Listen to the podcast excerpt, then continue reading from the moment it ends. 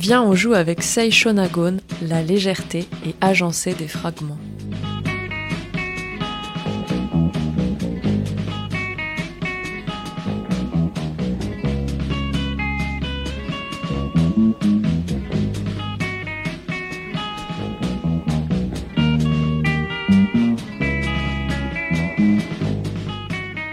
Je rêve d'une toile d'araignée magique superposée à la moindre étagère de livres. Les fils relieraient les ouvrages ou les auteurs en fonction des associations d'idées, des rapprochements affectifs et des parentés invisibles que les lecteurs auraient tissés entre eux. La bibliothèque en serait certainement impraticable, recouverte de tant de filaments et aussi dense qu'il formerait un cocon. Bonjour, c'est la bibliothèque du Diable au corps. J'habite au 100 rue Saint-Hilaire à Rouen et je reçois le jeudi et le vendredi après-midi. Je suis discrète, mais de qualité. J'ai parfois l'air d'autre chose, un café, un débarras, une salle de réunion ou de concert, et c'est vrai que je le suis aussi, mais je suis capable de vous fournir des livres pour partir en vacances. Parmi eux, il pourrait y avoir celui-là. Une couverture rose construite autour de cadres concentriques. Les mots Note de l'oreiller, Seishonagone, stock, cosmopolite. Une couverture rose, mais pas par audace ou par originalité.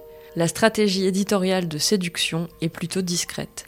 Ce n'est pas le bisou clin d'œil, couleur vive, beau dessin ou image choc, bandeau rouge, critique en exergue. Ce n'est pas non plus le regard mystérieux, sobre et classique, une recherche de bon goût ou d'exigence, des tons plus sombres, un liseré rouge éventuellement. C'est l'indifférence feinte, une maquette unique pour tous les livres de la collection. Un quoi Moi Pardon, vous désirez? La couverture rose de cet exemplaire, numéro 000263, ressemble comme deux gouttes d'eau à celle d'un autre ouvrage des éditions Stock, par exemple L'Empereur du Portugal de Selma Lagerlof. Cette gémellité pourrait justifier un premier filament reliant le livre du jour à un autre. Difficile pourtant d'imaginer deux contenus plus différents, en dépit de leur emballage si semblable. D'un côté la Suède, le 19e siècle, la fiction, le prix Nobel de littérature, la forme narrative classique. De l'autre le Japon, l'an 1000, l'écrit intime, l'écrivaine presque anonyme, la forme libre. Les deux textes sont distants d'environ 900 ans et 8000 km. C'est à la louche le même écart spatio-temporel entre l'invention du boulier chinois et la détection du boson de Higgs, ou entre le début de l'Empire Inca et l'échec de l'opération d'expulsion César à la ZAD de Notre-Dame-des-Landes. Dame Seishonagon a vécu environ entre 965 et 1013 au Japon. Elle était dame de compagnie de la princesse Sadako. C'est là l'essentiel de ce que l'on sait d'elle. Et qu'elle tenait une sorte de journal que l'on peut rattacher au genre nommé en japonais soshi, soit les écrits de l'intime. La tradition littéraire japonaise la compare à la fleur rose du cerisier, délicate et émouvante car dénuée de pureté ou de perfection.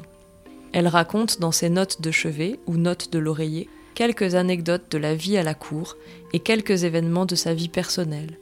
Mais surtout, elle déploie la partialité de son rapport au monde. Elle énumère des choses qu'elle connaît, que ce soit des choses matérielles, des situations, des sentiments, selon des thématiques qu'elle annonce. montagne, pic, plaine, marché, gouffre, mer, bac, tombes impériales, édifices, Mais aussi, choses désolantes, choses dont on néglige souvent la fin, choses que l'on méprise, choses qui font battre le cœur. comme si elle cherchait à stimuler son écriture par des associations d'idées, ces choses mentionnées peuvent ensuite servir de prétexte à raconter des histoires. 19. Choses qui font naître un doux souvenir du passé. Les roses trémières desséchées, les objets qui servirent à la fête des poupées, un petit morceau d'étoffe violette ou couleur de vigne qui vous rappelle la confection d'un costume et que l'on découvre dans un livre où il était resté, pressé. Un jour de pluie, où l'on s'ennuie, on retrouve les lettres d'un homme jadis aimé, un éventail chauve-souris de l'an dernier, une nuit où la lune est claire. La liste, comme procédé d'écriture, est une forme qu'on associe davantage à la quotidienneté qu'à la littérature, et à la rigueur dans la littérature, plutôt à la modernité qu'au passé. Il est très possible que ce soit elle, la liste, qui rendent si lisibles à nos yeux les textes de Seishonagon. En effet, nul besoin de savoir avec exactitude ce que sont la fête des poupées ou un éventail chauve-souris, dès lors qu'on sait qu'ils font naître un doux souvenir du passé. Aucun rebondissement narratif majeur ne va dépendre de nos supposées connaissances sur eux. On ne peut être bloqué par notre propre ignorance et notre propre étrangeté. On transpose immédiatement à un équivalent approximatif, comme par exemple les objets qui servirent à décorer l'arbre de Noël, un chapeau de paille de l'été dernier. Ou bien on échoue à cette transposition, ce qui n'empêche pas de poursuivre la lecture. Ce faisant, on a tendance à retenir par contraste les éléments que l'on partage tels qu'ils sont cités. Si les roses trémières desséchées vous évoquent aussi un doux souvenir du passé, elles le font d'autant plus puissamment, d'autant plus intimement qu'elles sont évoquées en passant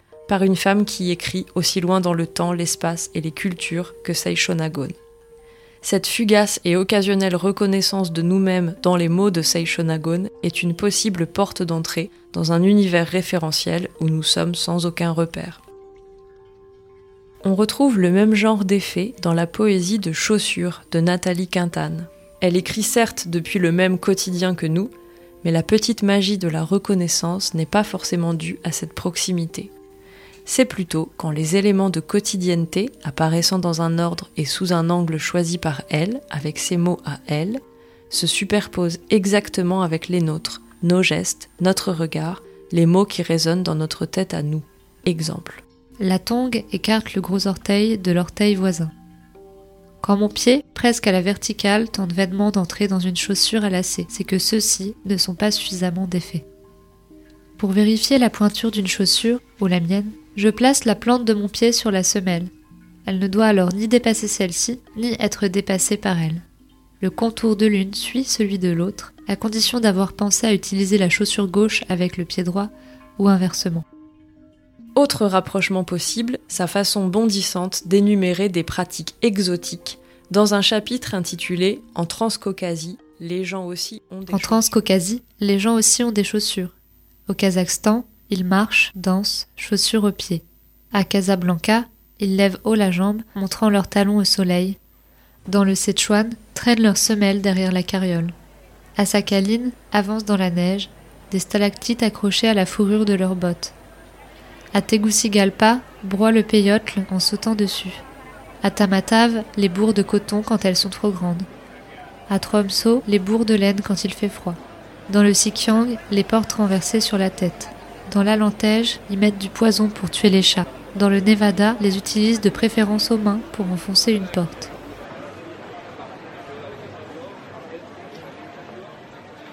On comprend pas tout, hein Enfin si, on comprend globalement et des fois quelque chose coince. Dans le Sikyang, les portes renversées sur la tête. Mais c'est trop tard et le train de la lecture entre déjà dans la gare suivante. À la fin seulement, on comprend qu'ont été énumérés sur le même plan et à grande vitesse des gestes radicalement différents. Il y a ceux que l'on fait partout, comme marcher et danser chaussures aux pieds, et donc pourquoi pas au Kazakhstan?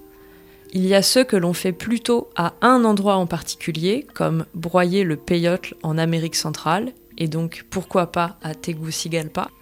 Et il y en a de plus mystérieux, ou de beaucoup plus rares, tout le contraire de la coutume qu'ils ont l'air d'être à cause de la formulation générale, comme mettre du poison dans les chaussures pour tuer les chats, geste que l'on observe en un nombre très restreint d'endroits, mais donc, pourquoi pas, en allantège. C'est le même mouvement de survol qui, d'après l'aveu de l'autrice, a guidé l'écriture de chaussures. Chaussures, gorgé de tout ce qu'il a croisé sur son parcours.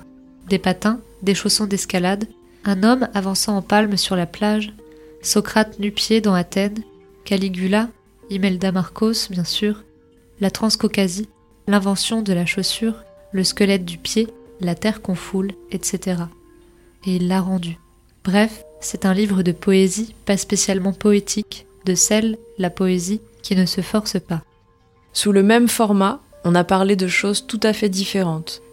C'est ce que semble aussi faire parfois Seishonagon, mais tout dépend de l'endroit où on choisit de faire une pause. Autrement, on en doute, on ne sait pas, la suite ne nous permet pas de nous apesantir.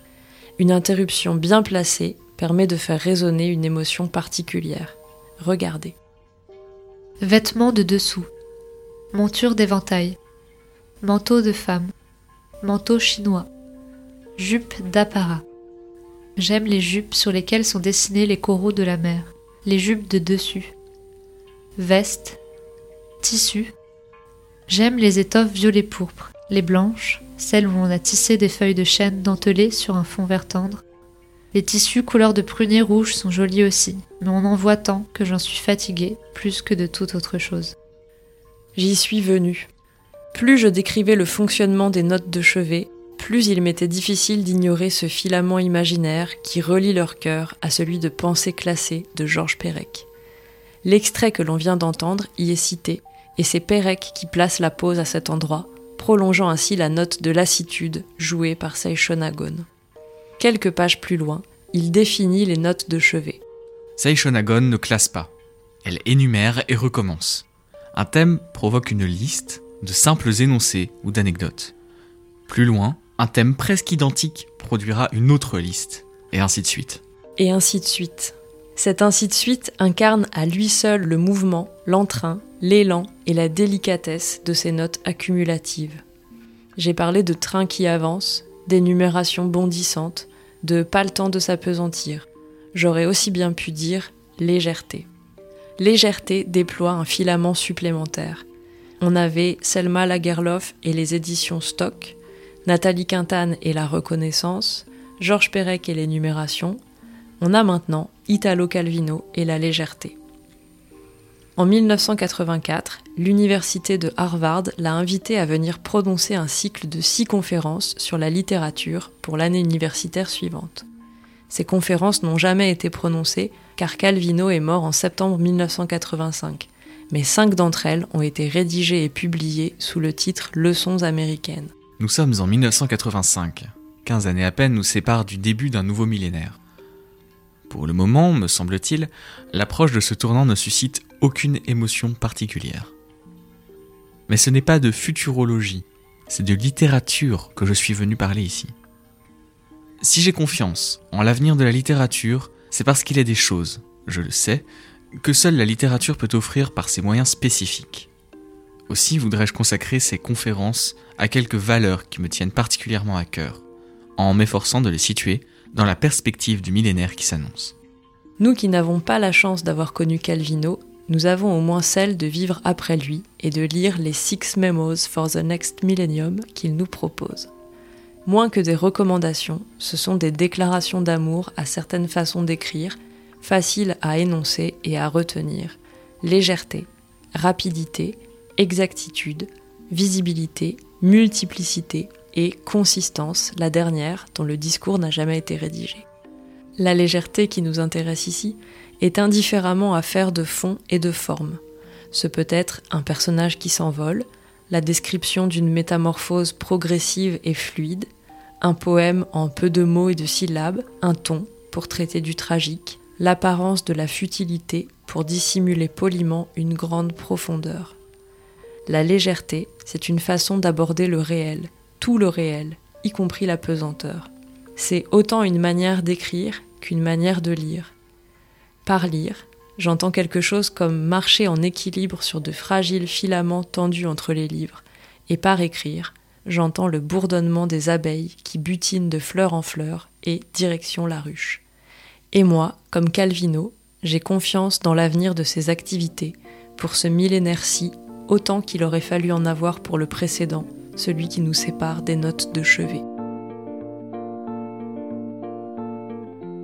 Si vous voulez découvrir par vous-même toute l'histoire de Dame Seishonagon, légère et émouvante comme la fleur rose du cerisier, éteignez tout de suite ce podcast. Si vous êtes encore sceptique ou trop curieux, j'ai un dernier extrait pour vous. C'est le tout dernier paragraphe des notes de chevet. Elle, ou plus vraisemblablement un copiste anonyme, nous explique comment son journal intime est devenu un livre et elle le fait avec une légèreté qu'aurait aimé Calvino. À l'époque où le capitaine de la garde du corps, Minamoto Tsunefusa, était encore gouverneur d'Ise, il vint me voir à la campagne. Je voulus lui offrir une natte que j'aperçus près du bord de la véranda, mais mon cahier se trouvait justement posé sur cette natte, et je l'attirai avec elle. Hors de moi, beau me précipiter pour le saisir, Tsunefusa le prit et l'emporta sur le champ. Il me le rendit seulement beaucoup plus tard. C'est, je pense, à la suite de cet accident que débuta la carrière de mon livre.